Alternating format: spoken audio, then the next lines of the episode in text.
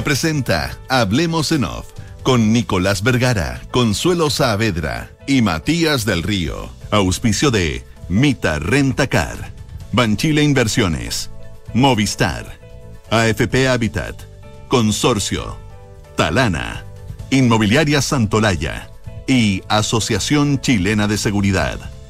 Duna, sonidos de tu mundo.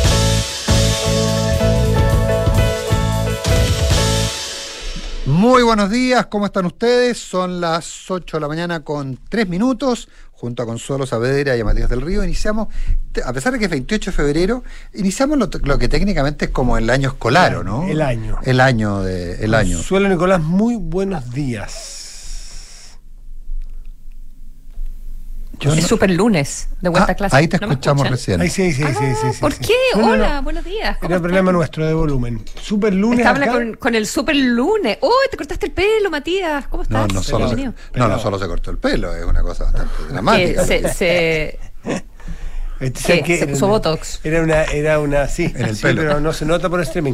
El, era como una. Ah, ¿Para qué? Si uno está con un filtro en la imagen todo el rato. Era una ambición que tenía hace tantos y tantísimos años que siempre me arrepentí. Decía, ¿por qué no el primer día yo me casi me pelo al rape? Eh, para no peinar, se ¿en peinaba en las vacaciones. Y nunca lo había hecho porque se pasaba el día después decía, no, yo no voy a alcanzar por la vuelta.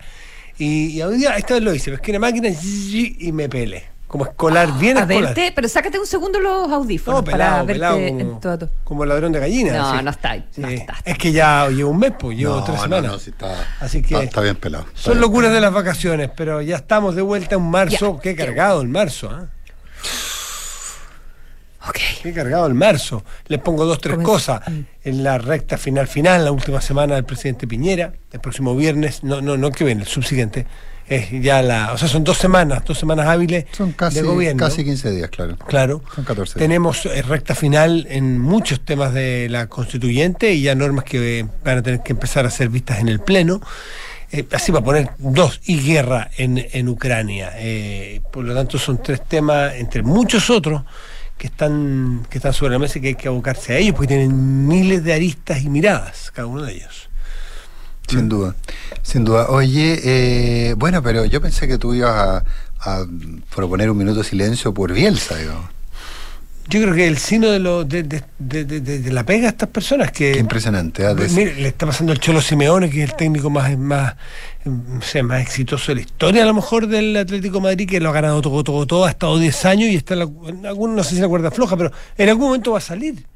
Eh, todos salen, todos salen del lugar porque... Si- y, sales además castigado, entre comillas. O sea, sales en algún minuto con la idea de que, de que, de que, fracas- de que fracasaste. Eh, eso es. Yo lo veo, yo lo veo de otra manera. Ah, de hecho, me, sor- me sorprendió no siendo una seguidora de fútbol, pero obviamente, o sea, estoy, no estoy en Leeds, nunca lo fui a ver, eh, no a él, digamos, al equipo.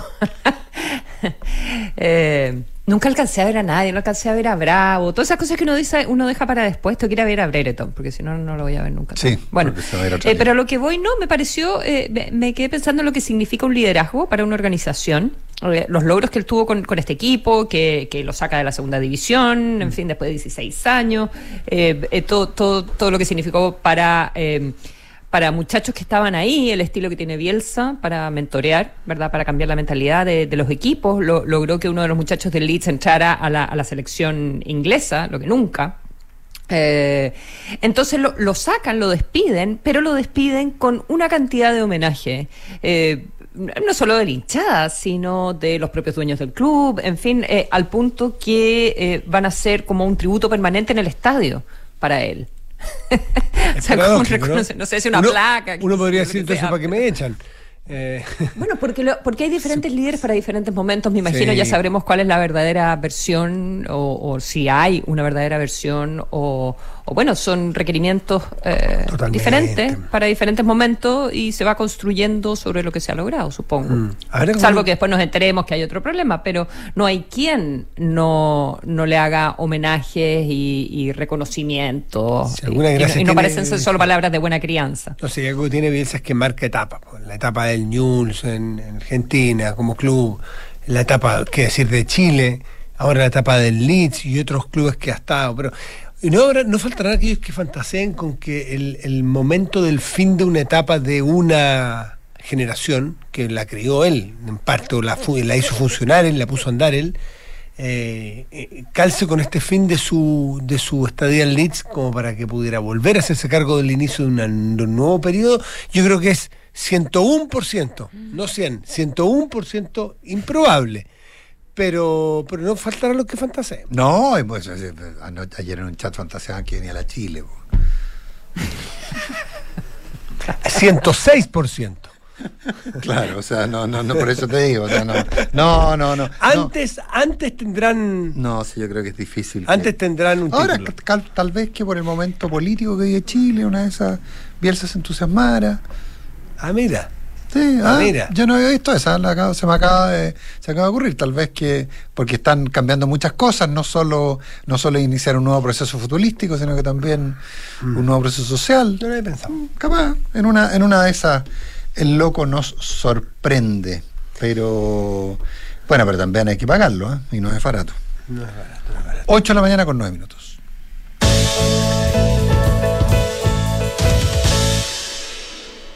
Empieza a sobrevolar una sensación entre los analistas y los eh, entre los analistas y los expertos y los no tan expertos eh, que a Rusia le ha ido peor de lo que esperaba en Ucrania. Eh, uno lo empieza a leer. Aquí, ¿te acuerdas cuando comentábamos el otro día, Consuelo? Decíamos que todos sabemos que la primera víctima en una guerra es la verdad, digamos, la primera baja es la verdad. Eh, y cómo ambos bandos se dedican a mostrar imágenes eh, bien particulares, pero bien, bien- que, que- que convienen a sus intereses. Pero también aquí hay un tema, hay una columna del New York Times que escribió Thomas Friedman. Ah, qué buena la ley. Que es muy interesante. La guerra de época de TikTok. La guerra en época Ah. de TikTok, o sea, la guerra sin editor. ¿Ah? La guerra sin editor. Esta probablemente es la primera guerra en que nos encontremos con que eh, el- el- la guerra se transmite en directo. O sea, cuando vemos la imagen del tanque atropellando, o sea, no, no encontrándose con un auto. Haciendo live. Ah, Bueno, eh, hay mucha gente haciendo live en el Claro, momento. claro, pero la imagen del, del tanque ruso eh, eh, a- a- de- atropellando un auto, pero intencionalmente. Como o sea, un rodeo, como que le, le le- hace lo- curva y lo- claro, y, probablemente mata a sus ocupantes. No, no, curiosamente no hay imágenes posteriores de que un señor de cierta edad que lo sacan eh, ni siquiera malherido, o sea, ni siquiera Ah, ya, bueno, no, los no, autos sí. modernos tienen, sí, pero, pero- pero, claro, pero, pero la intención era, Ah, era, matar, digamos. Entonces, ¿cómo? eh, entonces, uno, la, la pregunta que uno se, se plantea es, ¿le creemos a, a, a- a- a los- a las autoridades ucranianas que dicen que, que las bajas eh, rusas se miden por miles? Eh, ¿O le creemos a los rusos que dicen que son solo cientos, eh, que no les han botado ningún avión, versus la cantidad de aviones que, eh, versus la cantidad de aviones que dicen haber derribado? Entonces, da, da la impresión, ahí justamente estábamos viendo la imagen, quienes están en el streaming tam- pueden ver la imagen del, del, del tanque, eh, el streaming nuestro. Pero pero la, la pregunta ahí, eh, Consuelo, es... ¿Cómo se ve desde allá? ¿Existe, hay, hay alguna duda respecto a que eso es así o no? Em, o sea, te mentiría si te dijera que he hablado con autoridades de gobierno. Al final uno, uno tiene el mismo acceso, salvo que estés en, en- en terreno, el mismo acceso que pueden tener ustedes a, a los medios de comunicación. Pero estoy completamente de acuerdo con lo que, con lo que tú planteas. Eh, con, con una avanzada militar que ha sido más dificultosa de, mm, de lo que se esperaba, con un rol del presidente eh, que ha sido fundamental una- en entregar energía, entregar confianza. eh, o sea, cuando tuve fotografías de verdad, personas preparando eh, eh, molotovs. Tú dices, por Dios. Y, y- y finalmente, en, en la práctica, eh, la capital todavía no cae. eh, y las principales ciudades todavía eh, no caen, se mantienen en, en las afueras. Y, y eso es una indicación de que está siendo eh, muchísimo más difícil, independiente de que ahora están partiendo o sea, de los bombardeos eh, de- y, y- y- y Rusia, hay que ver qué pasa hoy día con las conversaciones. eh, y Rusia aún no se arriesga a entrar a una guerra donde haya bajas civiles importantes. Hemos visto, eh, hemos visto, digamos, eh, edificios, pero no hemos visto un ataque a gran escala, como podrían hacerlo sobre, Y esa es la pregunta, Consuelo. sobre Lo- los ciudadanos. Lo que tú digamos. estás planteando, una que parece que es como el pregunta. único camino que les queda. ¿Por qué Rusia no ha entrado en una fase de ataque a gran escala? ¿Por qué no se ha tomado Kiev si están hace tres días a nueve kilómetros, a seis kilómetros? ¿Por qué no hacen la, la... hay algo ahí, hay algo ahí. No, yo, hay, hay algo ahí. Yo Claro. no sé si está, yo, Yo- no sé si están en los lazos entre ambos países, eh, independiente de toda la propaganda de lado y lado, finalmente, contra, contra los rusos en Ucrania y contra los ucranianos en Rusia, pero, pero son pa- dos países realmente eh, con lazos indisolubles. Claro, Eh, años y entonces, años Cuando ves las manifestaciones en Moscú en contra de la guerra, yo me imagino que tiene que ver con, con que se le puede volver realmente en contra. O tiene- si es que o- en esta era de TikTok, además, eh, Claro. y, y de redes sociales, Que con, el- lo que pasa es que si tú un quieres- ataque contra los civiles. Lo que pasa es que yo tengo la, lo- lo- me comentaba ayer alguien que, que entiende mucho estos temas, me decía que el problema práctico es que Rusia, el, el camino que tendría para controlar una urbe como Kiev, dos millones y medio de habitantes, es, eh, es bombardeos aéreos masivos. Eh, atacar completamente, destruir todas las fuentes de agua, luz. O sea, una guerra convencional, una guerra convencional eh, con número de bajas brutales eh, y para la cual aparentemente eh, Rusia, y esa es la duda, y es lo que leí anoche, no estaría preparada. Porque Rusia sería capaz de atacar y bombardear, a pesar de que hay una amenaza de... eh, lo- los aviones rusos han operado poco, porque se supone que la OTAN debería mantener limpios los, los, los, los cielos. Eso fue una de las cosas, una de las tres cosas que pidió el gobierno ucraniano, es que la OTAN garantizara que no hubiera vuelos sobre, sobre Rusia, eh, sobre Ucrania, vuelos rusos sobre Ucrania. Eh, y eso aparentemente, no sé si por la amenaza o por qué, pero no está haciendo en la escala en que uno pudiera, hubiera podido imaginar. Entonces eso ya se complica. Pero por otro lado, aunque lo hicieran, la- el desplazamiento de fuerzas necesarias para controlar una urbe, porque tú bombardeaste, los dejaste exagües, eh, los exa- exámenes ahí, los, deja- los dejaste ahí inconscientes, pero tienes que entrar con las tropas a tomar. Y entonces, y ese es un despliegue logístico, según el gobierno ucraniano, son múltiples los tanques rusos que quedan abandonados en la, en la carretera porque se quedan sin benzina. Una entonces daría, daría la impresión entonces de que esto no ha avanzado eh, básicamente porque no han podido, no tanto porque no han querido. Eh, sí, algunos dicen porque, porque la resistencia ucraniana ha sido heroica y ha sido más allá de lo esperado. Puede ser una alternativa, pero también cabe la alternativa de que estemos frente a un Putin que sabe que todo lo que hace queda en tu cuenta y te tienes que pagar. Eh, no solamente tú cuando ganas una guerra en lo militar te tienes que hacer cargo de ese territorio, y le pasó a Estados Unidos en Vietnam y le ha pasado a tantos países, ¿no es cierto? Cuando tú ganas una guerra, la puedes ganar en el momento que entras y te sobrepones militarmente por la fuerza a tu adversario. Pero después tienes que quedarte en el lugar, tienes que administrar el lugar, tienes que hacerte del lugar, tienes que ver qué es lo que haces con ese lugar, hay que hacer política después. Entonces la pregunta de fondo es si es que Putin quiere quedarse con Ucrania o está jugando a a pegar un combo bien pegado para decir de aquí en adelante respétenme cuando yo diga, por ejemplo, que no quiero que estén en la OTAN. Y no quiero que estén en la OTAN no solo Ucrania, no quiero que esté en la OTAN Polonia, no quiero que esté en la OTAN nadie después No, de mil- que haya entrado Suecia. después de 1997. Entonces, también cabe la posibilidad de que ustedes no me han escuchado, estoy pensando en Putin, ustedes no me han hecho caso, ustedes creen que yo solo amenazo, no, yo no solo amenazo, llego a Kiev si quiero. Ahora, llego a Kiev si quiero, pero no quiere decir eso que voy a destruir Kiev, porque Kiev. Putin, a Kiev, eh, porque Putin también sabe que hay un mañana y un pasado mañana, y sabe que todo lo que avance queda en su saldo de cuenta corriente con el mundo entero. ¿Se va a aislar del mundo completo Putin? ¿A qué costo es entrar a Kiev e impedir que la OTAN avance cerca de su territorio? ¿A costa de quedar aislado? Solo piensa en el factor China. A China, alguien dice, no, si China es un aliado de Rusia. Momento. China es en No, teoría un aliado de Rusia, pero... Freno mano. ¿eh? Pero, pero evidente, pues si China se va a quedar con el aislado, con el paria, para siempre, China tiene que comerciar con el resto del mundo, tiene que comerciar con Occidente.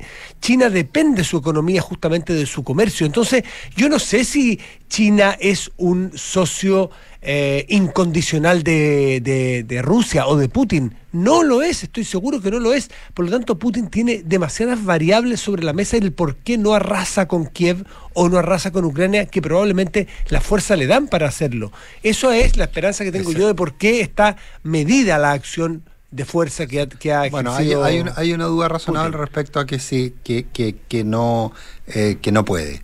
Y la otra, y el otro tema ahí también es si lo que ya eh, analiza, especulan muchos analistas, es si este que llegó el punto no retorno o no. Mm. Porque ya cuando amenaza con el botón rojo, etcétera. Claro. Mm.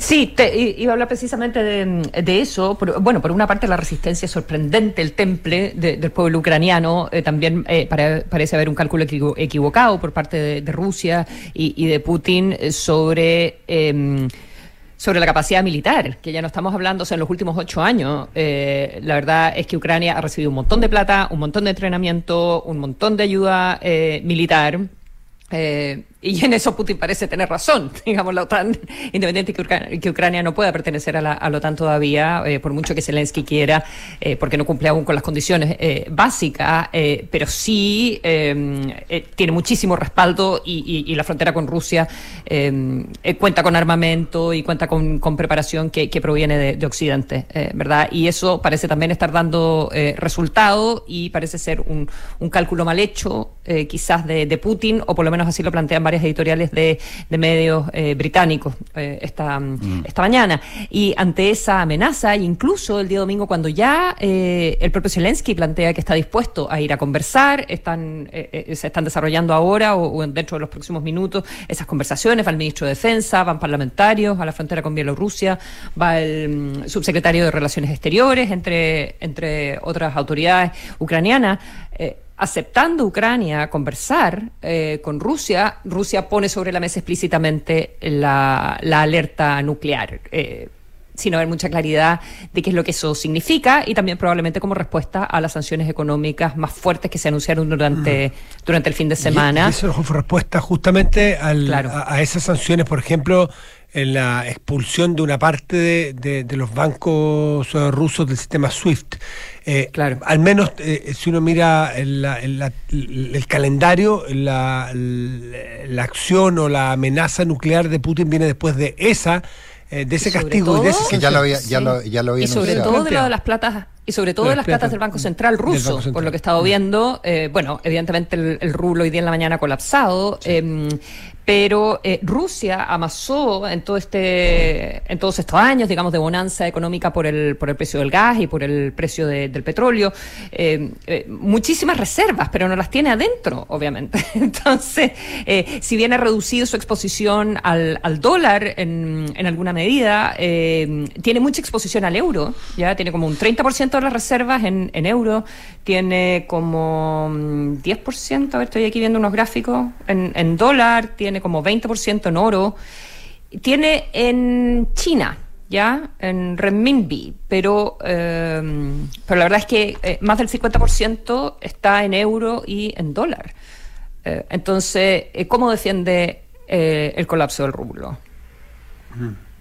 Mm. No, no, no, no, tiene cómo meter no tiene, no tiene la disponibilidad para, eh, para buscar esa reserva al Banco Central y salir a fortalecer su moneda y eso eh, se plantea como uno de los grandes problemas. En el aspecto económico, el principal probablemente lo que dices tú, ¿no es cierto? El congelar y el impedir el acceso a sus propias reservas de un país. Entiendo que, que, que eso puede ser lo, lo, lo, lo, central. Luego está el bloquear algunos, algunos bancos en el sistema SWIFT, que es el de intercambio y transacciones sí. internacionales. Y el tercero es el congelamiento y la acción directa sobre jerarcas o oligarcas rusos, que sabemos que, bueno, ahí en Inglaterra hay muchos. Entiendo que ahí está la mayoría o buena parte de ellos que tienen sus recursos a los cuales también se les ha amenazado con un congelamiento o una retención de esos recursos. Voy a poner el caso puntual de Abramovich, por claro. ejemplo. No, eh, pero ya hay varios, sí, sí. Hay varios, hay muchos. Entonces, eh, le pegan a la, le pegan al, al, al, grupo que se supone que es el que es el, el sostenedor en parte de Putin es decir, quitarle la base de apoyo a Putin dentro de la propia Rusia, claro, diciéndole a, los, a, los, a, la oligarquía rusa, ¿ustedes van a seguir apoyando a Putin? Bueno, quédense en Rusia nomás porque aquí el resto del mundo no van a claro, ser y bien las lucas vistos. las están ganando afuera. Eh, y, y, y, claro, y en ese sentido también uh, to, toda esta lógica de, eh, por ejemplo, las críticas que se le hacen a Alemania cuando se dice, bueno, Alemania sí, muy antisoviética, muy antirrusa, perdón, eh, pero, eh, pero sigue dependiendo del, del, gas, del gas ruso y sigue siendo entonces un importante financista de, de, de Rusia, producto de que le compre el gas a Rusia. Eh, entonces, a ver, Alemania. 60% alemán, del, del, gas alemán llega a gas de Rusia. Claro, entonces hay que empiezan a gastar más, paguen más caro por el, por el, eh, por el gas, eh, pero cómprenlo en otras partes. Entonces ahí es donde empieza a, entonces y, y, empieza a producirse una serie de señales que además son permanentes. Si, si lo, el, hasta donde, aquí probablemente más de alguien, más de algún, no sé si oligarca, pero más de alguien dentro de Rusia está diciendo, a ver, espérate, tenemos, te, es como cuando los aviones van perdiendo altura y dicen, bueno, pues, votemos carga. Y, eventualmente la, tal vez la única fórmula que tenga eh, Rusia para prolongarse en el tiempo, porque hay un antes y un después de la invasión de Ucrania, eh, sea deshacerse de un lastre. Y el lastre puede ser Putin. Tal vez a eso están apuntando en cierta lógica los, eh, los eh, occidentes, tratando de desestabilizar el apoyo económico y con ello el apoyo político a Putin en el interior de Rusia. ¿Se va a lograr algo? O, he visto distintas, he buscado distintas cifras de, del poderío nuclear de, de, Rusia y hay cifras que son, la verdad que distan bastante unas de otras, pero en todo caso todas, en lo que sí estamos de acuerdo, es que todas hablan de Rusia desde el punto de vista cuantitativo, no sé si cualitativo exactamente, pero cuantitativo es quien posee en el mundo el mayor arsenal nuclear, arsenal nuclear.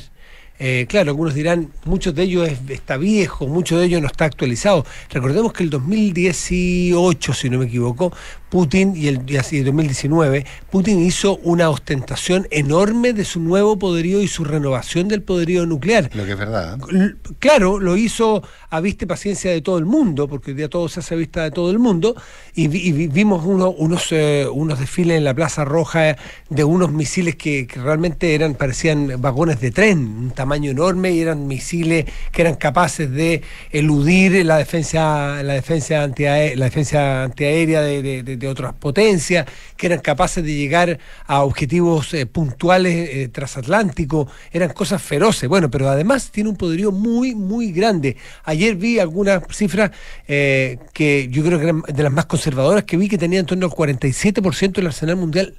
Rusia, solo Rusia. ¿Está dispuesto a usarlo? está dispuesto a usarlo y, qué calidad tiene ese arsenal no sabemos, pero ahí radica buena parte de hoy día de lo que se está jugando con la última amenaza que ha hecho Vladimir Putin.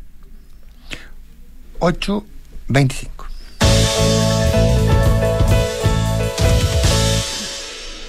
Bueno, más tarde vamos a conversar sobre convención, eh, eh, pero básicamente nos vamos a centrar en algunos aspectos de la conversación, pero han pasado varias cosas. Una, una de ellas es eh, tiene que ver con la entrevista que le hicieron anoche ustedes a, a, a Gaspar Domínguez, -huh. una entrevista que dio Fernando Atria en su minuto en el día en el diario El Mercurio el fin de semana. Ayer. Sí, en, en, el que dice algo que mucha gente piensa y que mucha gente suscribe probablemente. ¿Cuál es esta lógica de que la constitución del 80 fue construida con la lógica de, fue concebida con la lógica de excluir a un sector, digamos?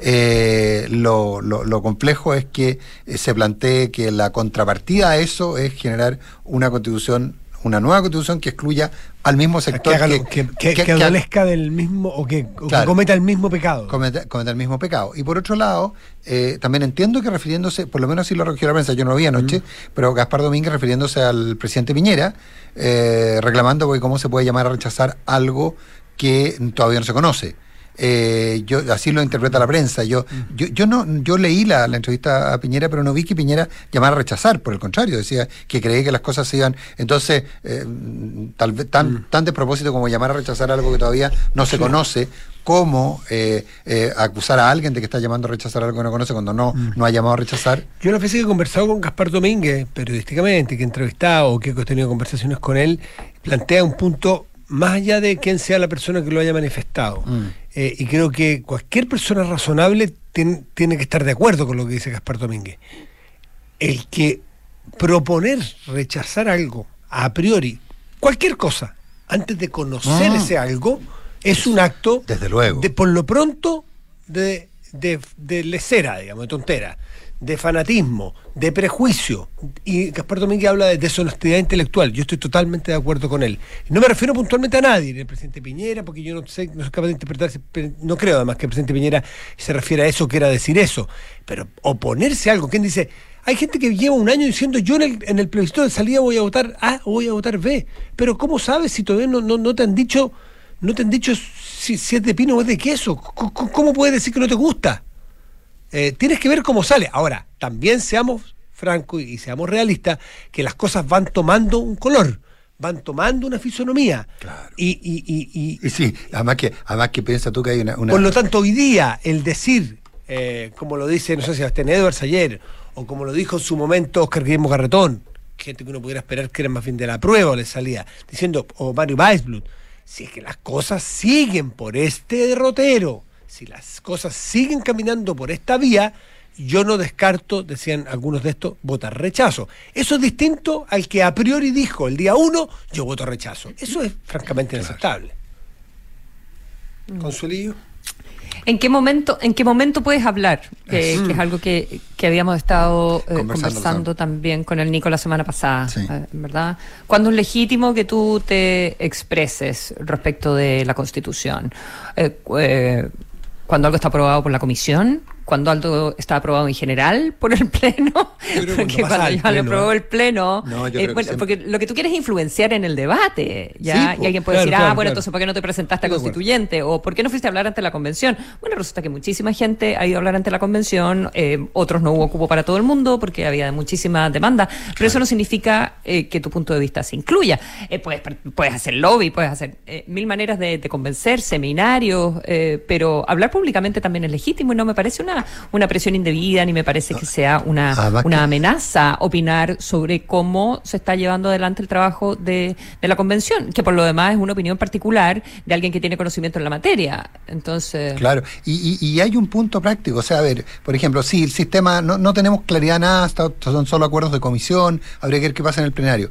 Pero, a ver, es distinto que una norma llegue al plenario sin que nadie haya opinado sobre ella y por lo tanto el Pleno no tenga una sensación respecto a la opinión pública piensa. Entonces hay que generar esa sensación, es obligatorio hacerlo, es obligatorio generar el debate. O sea, pretender que el debate solo se puede realizar dentro de la convención y que porque después alguien pues legítimamente puede decir, oye, pero ¿por qué no reclamaron antes? yo, estoy, yo estoy estando 100% de acuerdo con ustedes que siempre es legítimo opinar, siempre es legítimo presionar y hacer política desde afuera e influir, que creo que ese es el verbo más importante. Mm. Eh, decir a priori qué es lo que vas a votar como una decisión mm. final es distinto. Sea, tú di que no te gusta, di que sí te gusta, di que va por bueno o mal camino, pero tener decidido tu voto sin conocer el contenido de lo que se te va a proponer, eh, yo no sé si yo no sé si es legítimo, yo no sé si es una influencia legítima. Lo, legítimo es decir esto va mal por esto, por esto, por esto, o esto va bien porque explique, entiéndanlo. Eh, pero a quién te, pero sobre quién estás hablando? No, no, no, no, nada, nada en particular. Estoy hablando sobre ah. los dichos de Gaspar Domínguez eh, que yo yo comparto, el decir que es deshonesto intelectualmente no, eh, eh, tener tomar una posición tomada ya. Porque entonces, ¿para qué perdemos tiempo? Eh, no, lo que pasa es que se, se, descuelga, se descuelga del titular de la entrevista también, que dice no tiene ningún sentido apoyar una mala constitución. Claro, pero. Ya, pero nadie está diciendo que, que pero en la, va a ser mala necesariamente. Claro, pero en la propia entrevista él dice, pero tengo esperanza de que esto vaya a terminar bien. Entonces, atribuirle intenciones, atribuirle intenciones es muy complicado. Eh, ahora, a esta altura. yo una vez conversando con él mismo, una conversación así informal antes de una entrevista, yo le planteaba al mismo Gaspar Domingo cuando me tocó conocerlo en persona, que es una buena oportunidad para él como líder, uno de los líderes de la convención, y para los convencionales en general, de derecha y de izquierda el no deslegitimar a priori, que es distinto decir que uno va a votar A o B, deslegitimar a priori una de las dos opciones, por ejemplo, del rechazo, ¿no es cierto? Porque el rechazo significa eh, eh, eh, el que mantiene la, constitución del 80, en la campaña se dirá que es la que vote a prueba o la constitución de Pinochet. es fácil de, de legitimarla, hay buenos argumentos desde el punto de vista comunicacional o campañeros para deslegitimar la opción rechazo. Pero para los constituyentes, yo le decía un día conversando con Domínguez, no es bueno para ustedes, porque si tú le, le, subes el precio al votar rechazo y pasa a ser social y popularmente una opción ilegítima o inaceptable, se quitan los incentivos a hacer una buena constitución. Si tú sabes que es imposible que gane el rechazo, ¿por qué te habrías de forzar en hacer una mejor constitución o dialogar más con el del frente? Tú dialogas con el del frente y tienes el incentivo a hacerlo, en tanto y cuanto tienes la oportunidad o el incentivo de ganar la elección o el plebiscito de salida. Entonces hagamos una buena elección para que ganemos. Si tú sabes a priori que vas a ganar 4-0, no te fuerzas, no te sacan no te sacan ni el buzo. ¿Me entiendes? ¿Se entiende lo que te quiero decir? Oye, ¿y, ¿y cómo Está- estaba re- revisando la última CADEM para ver un poco cómo está la temperatura eh, de, de las encuestas respecto de la Constitución. Eh, y hay dos preguntas que no entiendo, porque una dice sentimientos que produce la Convención. ¿Qué sentimientos le produce la Convención Constitucional? ¿Ya? Negativas en el total, negativas 53%, positivas 41%, ¿ya? O sea, más negativas que positivas. Sentimientos que produce la convención. Pero luego te vas a la pregunta, eh, como con el tracking de confianza en la convención constituyente. Y tienes un 52% de confianza y un 48% de desconfianza. Entonces, ¿cómo puede ser que en una pregunta los sentimientos sean negativos y en la otra pregunta Sí. gane la confianza en la convención? Voy a preguntar durante Ahora, el día, durante la mañana y les cuento. ¿Hasta qué punto? Capaz que nos contesten en los próximos minutos. es Ojalá, por favor, Es gracias. súper importante que seamos capaces de dilucidar, y es difícil hacerlo, eh, hasta qué punto eh, estas son conversaciones muy de élite y hasta qué punto esto ha penetrado socialmente el tema de la convención. Eh, y estas encuestas pueden ser un buen barómetro para ir percibiendo eso, pero uno a veces en conversaciones con otros periodistas o con entrevistados de un lado o de otro te dicen, miércoles, esto va por aquí, esto va por allá, hay mucha preocupación, esto va a ser así. Y en cambio otros te dicen, oye, alguien me dijo yo un dicho, tú has visto que en La Vega, que es donde nosotros se congregan chilenos y chilenas eh, comunes y corrientes, que van y vienen y hacen su cotidianidad. ¿Tú has visto que en la Vega Central alguien haya colgado un cartel en favor o en contra de lo que está pasando en la constituyente? ¿No será que el chileno medio no está mm, o, no está tan preocupado que no, no, no le, no le llena su cotidianidad, su día a día? ¿No será muy de las élites que suele pasar? Suele pasar que estos temas se radican solo en la élite y la conversación la copan, pero en la élite. Y cuando llega el momento de la elección, sobre todo el plebiscito de salida, que va a ser obligatorio, nos llevemos una sorpresa de que es distinto a lo que estábamos conversando. La respuesta a tu pregunta. La clave es el concepto incertidumbre. Puedo votar a prueba, aún confío, pero me genera incertidumbre. Básicamente es, lo interpreta la gente de CADEM, como que es una alerta de que no hay cheque en blanco. O sea, incertidumbre en la pregunta sobre los sentimientos que le provoca la convención. Incertidumbre se considera un sentimiento negativo. Que- Por eso hay más negativos que positivos respecto de los sentimientos sobre la convención, lo que no significa que no te dé confianza al mismo Que tiempo. no te dé confianza y que, y que, y que, y que eventualmente estés dispuesto a votar a prueba, pero, pero ya, ya no, no estoy obligado. No estoy obligado a. eh, no me siento. la- El, el- el imperativo moral que tú planteabas en algún minuto, Matías, que, que, que, que yo creo que está súper instalado. Porque, a ver, alguien, porque efectivamente, cuando se dice que es inmoral votar rechazo, entonces está diciendo que lo que hay que hacer es votar a prueba. Eh, en la práctica se está llamando a votar a prueba, sin conocer el proyecto. Solo por la confianza que me dan los constituyentes. Eh, te das cuenta que son dos caras de la misma moneda. claro. Eh, Son dos caras de la misma moneda. 8.36 de la mañana. Oh my God. Y ya sea por negocio, vacaciones o traslados, arrienda un auto a tu medida con Mita y disfruta tu viaje. Mita Renta Car, leasing operativo, elige tu destino.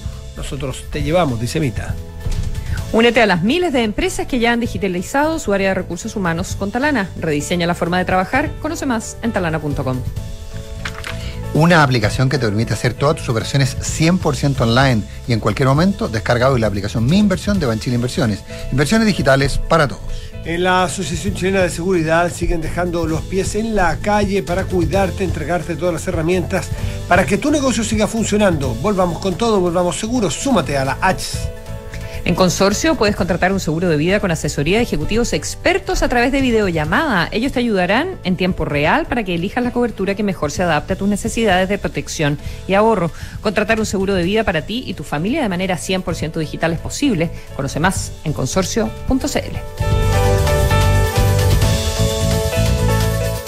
En Mita Rentacar y Leasing Operativo somos mucho más que autos para disfrutar. Somos mucho más que flotas para las industrias que mueven el país. Somos servicio de excelencia y seguridad. Somos innovación y cuidado por el medio ambiente. Además, somos referentes en la movilidad para empresas de norte a sur, como también para las personas que hacen de su vida un constante movimiento. Mita Rentacar. Elige tu destino. Nosotros te llevamos. Visítanos en mita.cl.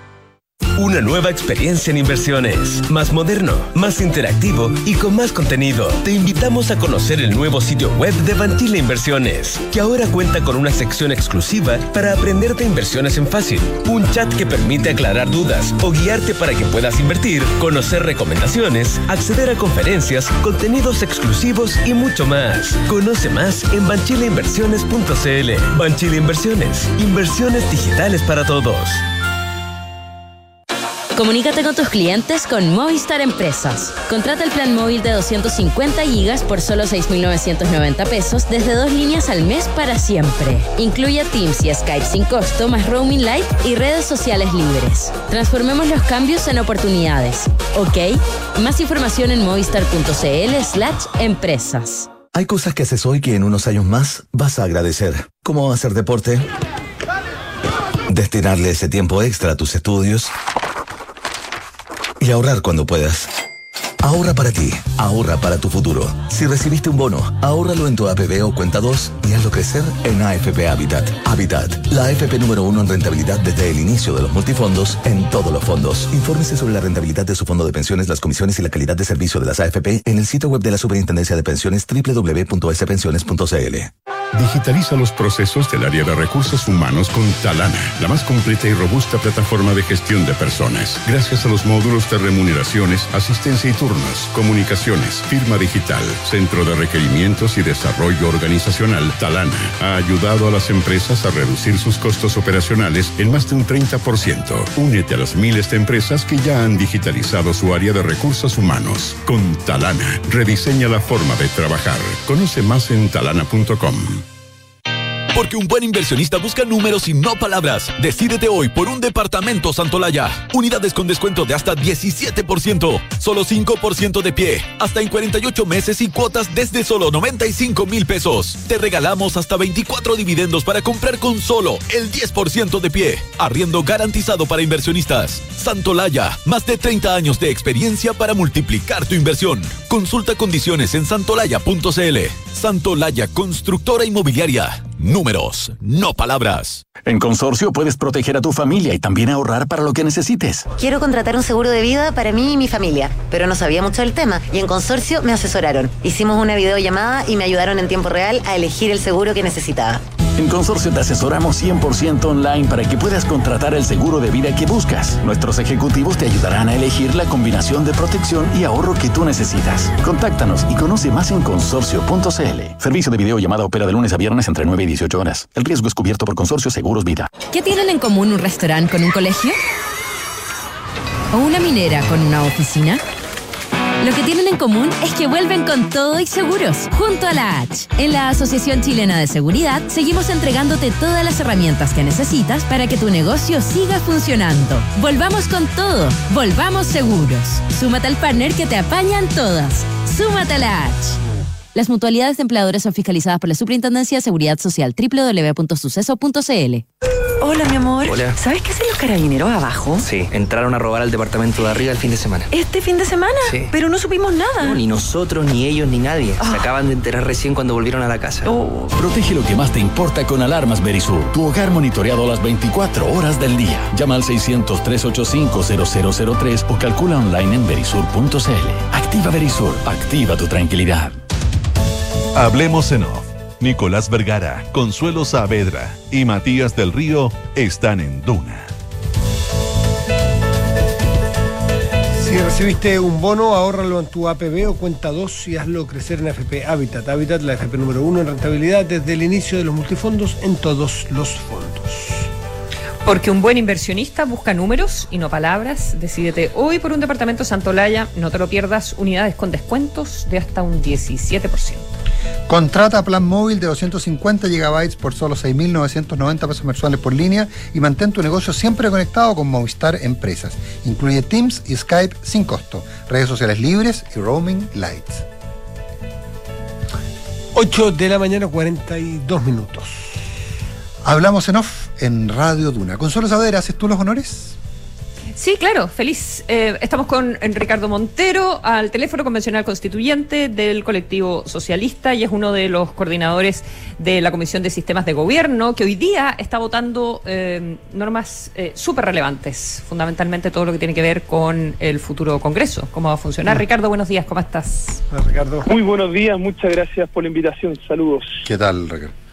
Eh, Nosotros sí sabemos quién eres tú, eso es lo bueno. Le agradezco, son parte de un grupo privilegiado muy pequeño. A diferencia del senador Quintero, para quien no sabía, digamos. ¿ah? Yo creo que ahora ya sabe. No, yo creo que sabe. Está muy de moda esto de que no lo conozco. ¿ah? Me acordé del, del diputado comunista cuando se le habló de Marcel, eh, cuando René Quintero se refirió aquí al constituyente que nos acompaña. Pero son formas bien básicas. Todos nos conocemos, este país es lo suficientemente chico. Bueno, y también conocemos estas propuestas, estos acuerdos a los cuales llegaron. Eh, Ricardo, tú como líder en esa negociación eh, de- del colectivo socialista, para llegar a una fórmula que todavía no se ha aprobado, porque hay gente que cree que esto ya se aprobó, que ya pasó por el Pleno, y en fin, no se ha aprobado aún, es que es cambiar el Senado por este Consejo Territorial. ¿Por qué nos los explicas? ¿Cuál es lo que tienen en la cabeza al momento de llegar al acuerdo? ¿Qué debiéramos, si se aprobara, o qué va, tendríamos? claro. ¿qué hay, de, qué, de qué se trata este, este órgano?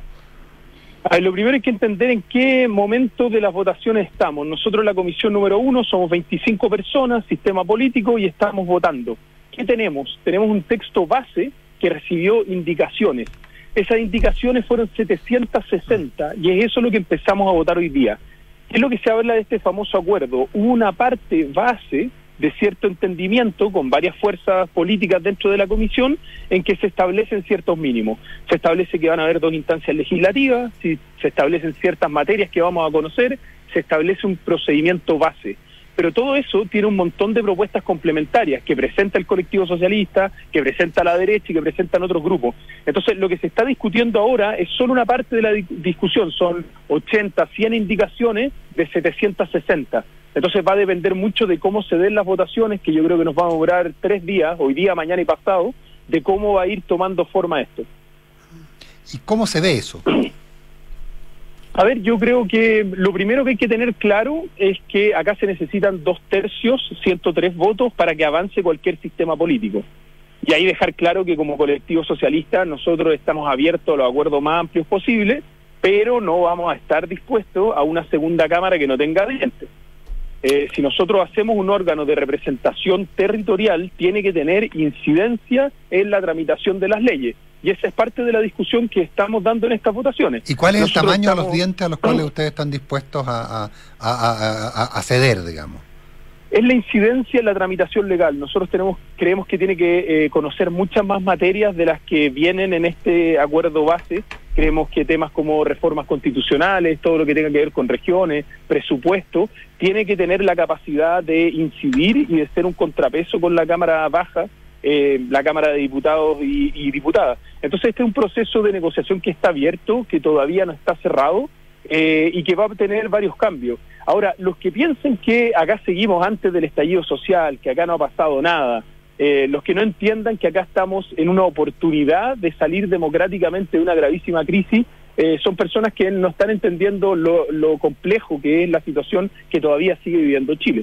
Y lo, no, va, no va a quedar todo igual, que eso es, eso es evidente. De la forma que estaba, no pudimos lograr la cohesión social que necesitábamos. Ahora hay que buscar nuevas formas y hay cambios que hay que hacerlos con responsabilidad a largo plazo, pero que no hay que tenerles miedo a priori a cualquier cosa. Ahora, pero en ese sentido, eh, Ricardo, hay una pregunta que uno podría formularse, dada esta, esta intención de reemplazar la segunda Cámara, el Senado, por, por, por algo completamente distinto, con más o menos dientes. Eh, pero, pero, Daría, pero y tú a su vez dices que nada puede quedar igual que antes del 18 de octubre. Pero, pero ojo, la Cámara de Diputados queda exactamente igual que antes del 18 de octubre. Entonces, ustedes en, en este análisis de cómo modificar el sistema político, lo que plantean es que eh, la Cámara de Diputados actuó bien, el Senado actuó mal y por lo tanto lo que hay que cambiar entonces la forma en que actúa el Senado. Es un argumento, es una pregunta bastante simple y estoy simplificando al extremo las cosas, lo tengo claro, Ricardo, pero lo hago con la idea de, de entender por qué una parte es modificable y otra no, y cómo le contesta a los suspicaces que dicen que es en una Cámara en la cual hay una mayoría de izquierda versus una en que no la hay. A ver, yo partiría de la premisa que, número uno, no todos los cambios son para mejor. Acá hay personas que creen que todo hay que cambiarlo porque hay que cambiarlo. No, las cosas que hay que cambiar son para mejorarlas. No pueden ser, no puede significar que los cambios a priori son mejores. Lo segundo, acá lo que estamos hablando es un sistema político completo que tiene un montón de componentes. Entonces no se puede analizar de forma aislada. ¿Qué es lo que estamos haciendo en términos generales? Estamos atenuando el poder del presidente, estamos entregando más poder a las regiones, estamos equilibrando el- la relación entre el presidente y los órganos que tramiten eh, la ley, y ahí hay una serie eh, de ajustes que incluye, por cierto, paridad, incluye escaño reservado, incluye algo que a na- nadie le ha dado mucha bola, pero que es fundamental, y es que terminan las leyes eh, de orgánicas constitucionales de cuatro séptimos. Eh, entonces, todos esos elementos nosotros creemos que pueden ser útiles para armar un sistema que sea más eficiente, más eficaz y que pueda tener eh, mayor eh, reconocimiento y credibilidad popular, que al final es el problema. Tenemos un problema de que hay una desconfianza absoluta en toda la institucionalidad.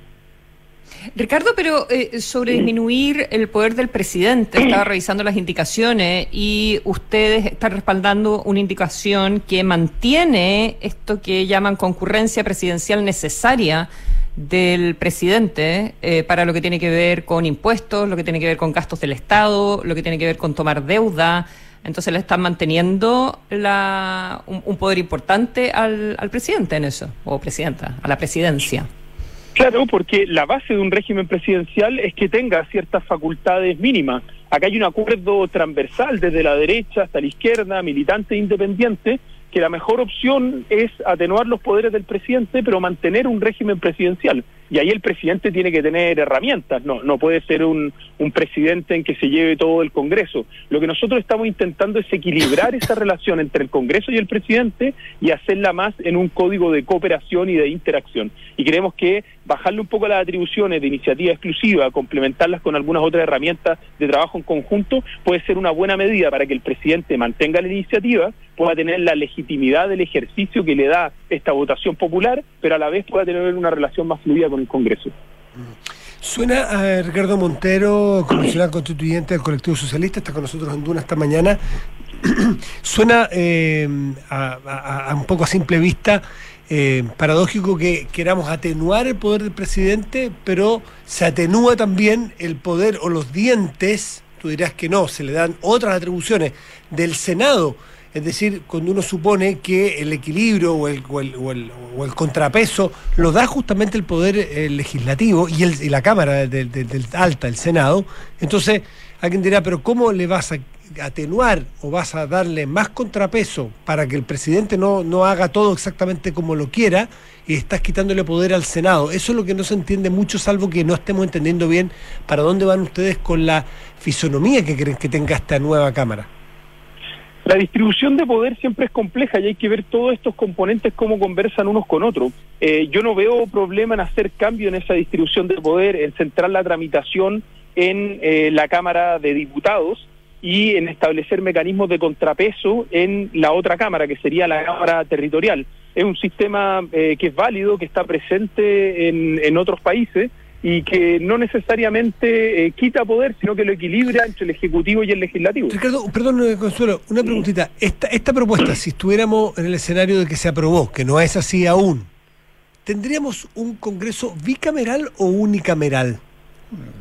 Si hay dos cámaras que participan de la tramitación de la ley, es un Congreso bicameral. Habría que ver cuán asimétrico es en Ya. cuanto a las funciones que tienen. Pero ahí yo quiero ser bien claro. Ya, pero este supuesto. Nosotros- Perdón, pero- Ricardo, pero a este terminar, ya, sí, cómo no. No, nosotros no estamos dispuestos a hacer un órgano simbólico arriba. Si es que no tiene las atribuciones que nosotros consideramos mínimas dentro de la tramitación, si es que no puede ser un contrapeso para la Cámara de Diputados, eso no va a tener los 103 votos Ok. del Pleno. O sea, esto no implica un unicameralismo, uno, y así lo entiendo, y, y dos, ¿por qué dejar de llamar, por qué cambiarle el nombre? ¿Por qué el símbolo que se termina el Senado como tal? ¿Por qué no cambiarle la atribución y dejar un Senado distinto? Esa es una polémica que es bien interesante. Yo creo que algunos la han tomado demasiado, con demasiada energía y están un poco enamorados de, los nombres. Y se plantea un poco como un tema de izquierda.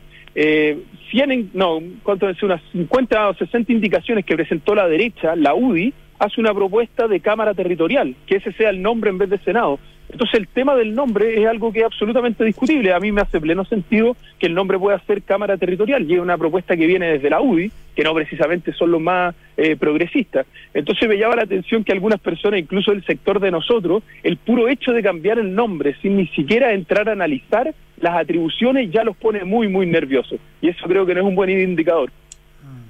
Ricardo, los contenidos que, que están trabajando por parte del colectivo socialista eh, se están discutiendo en el partido también. Eh, ¿Están coordinados con, eh, con la posición del, eh, de los socialistas como partido para el trabajo en la convención?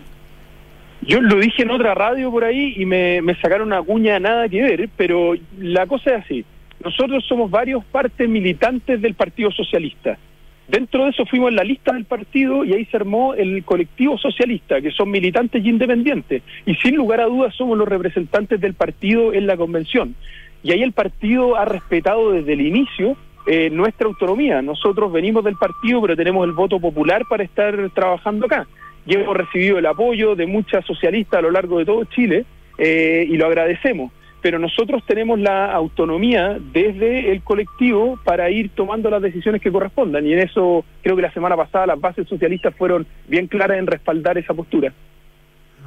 Pero no, no se conversa, no sé, pues con el ISALDE o con las instancias del partido que correspondan para coordinarse en las posiciones, porque finalmente la gente vota por ustedes porque son socialistas también. Nosotros conversamos con todas las personas, conversamos con los diputados, con los senadores, conversamos con los equipos de igualdad, que nos han ido ayudando y conversamos con varios asesores. La conversación siempre está abierta y es una conversación fluida. ¿Y qué te parece que eh, haya parlamentarios eh, socialistas que digan que no van a mirar con buenos ojos, no van a tener buena, no sé el término que usaron exactamente, no lo recuerdo, buena actitud para enfrentar eh, propuestas legislativas del presidente Boric? Eh, si es que no se, no se deja de lado esta idea de terminar con el Senado, y se lo, y se lo escuché, se lo leí más bien a un senador eh, electo, eh, al senador Juan Luis Castro. ¿Qué te parece? ¿Te parece que es una forma de presión política eh, legítima? Eh, no estoy en desacuerdo con las declaraciones del futuro senador. El Partido Socialista tiene un compromiso desde el inicio, desde la segunda vuelta con el gobierno del presidente Boric. Le deseamos lo mejor. Ojalá pueda tener un, gobierno transformador que pueda llevar adelante las reformas que nosotros también compartimos y va a tener el apoyo del Partido Socialista, sin lugar a dudas. Pero, pero, pero no entiendo porque en el fondo eh, yo creo que tú estás de acuerdo con Castro, porque tú eh, cuando empezamos dijiste que no estabas de acuerdo con una cámara sin dientes, que no estabas de acuerdo con una cámara nominal y que, y que tenía que tener poder. Eh, yo creo que yo creo que tú estás de acuerdo con Castro, ¿no? Yo creo que se están mezclando ahí dos temas. Hay un tema que yo fui bien claro, que no, no vamos a aprobar una Cámara que no tenga atribuciones reales.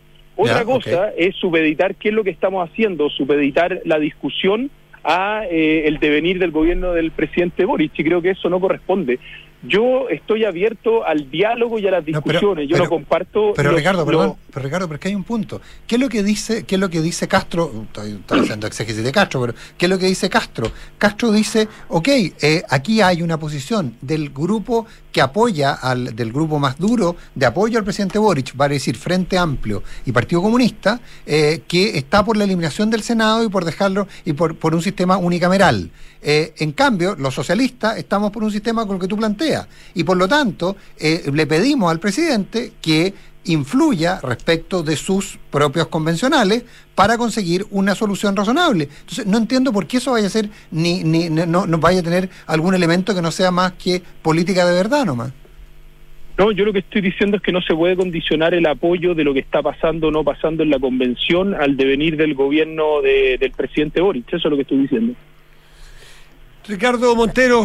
Ah, Ricardo, perdón, una, hay, hay un par de tweets que están circulando respecto a que Rojas Vade volvería a la, a la, a la- a la convención. Eh, eh, hay que Rodrigo Rojas Vade volvería, dado que no se le ha permitido su reingreso, que él lo habría anunciado. ¿Hay alguna posición al respecto, de, por ejemplo, ustedes como colectivo socialista? Yo espero que cumpla lo que él ya anunció públicamente y es que renunciaba a la convención, que no iba a venir más. Creo que lo que pasó es de la suficiente gravedad como para que se reste del, de todo el proceso. Espero que no vuelva a la convención. Ricardo Montero, convencional constituyente, muchísimas gracias por conversar con Duna esta mañana. Muchas gracias por la invitación, que tengan un buen marzo y una buena semana. Gracias. Buenos días, Gracias, Ricardo. chao. Nos vemos. Buenos días. Ya viene información privilegiada, los muchachos están aquí. Sí, están aquí. A pesar de que es febrero, ¿ah? porque ellos son muy. de- Sí, sí, sí. Pero Deberían volver mañana. deberían volver mañana, según yo. sí. Ah, entonces alarguémonos. Lo que no sabemos desde dónde van a transmitir. Que tengan un muy buen día, una buena semana y un buen año. Buenos Chao. días. Nos vemos mañana.